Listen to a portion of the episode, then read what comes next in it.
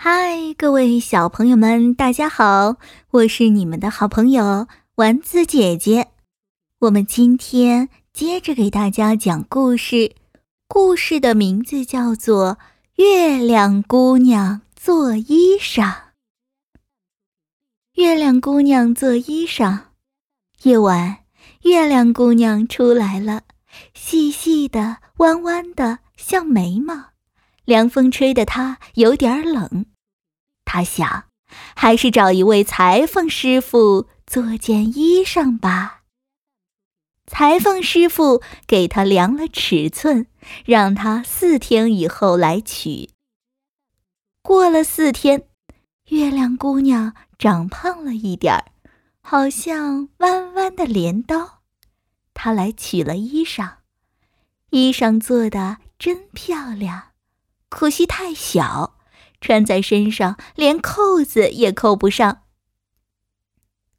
裁缝师傅决定重做一件，又包量了尺寸，让他再过四天来取。过了四天，月亮姑娘又长胖了一点儿，像只核桃。她来取衣裳了，衣裳做得更漂亮。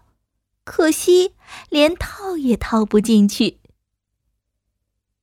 裁缝师傅涨红了脸说：“我只好重做了。”又是四天过去了，月亮姑娘来取衣裳，裁缝师傅看到她变得圆圆的，像一只圆盘。裁缝师傅吃了一惊，说：“啊，你又长胖了。”他叹了一口气，说：“唉，你的身材量不准，我没法给你做衣裳了。”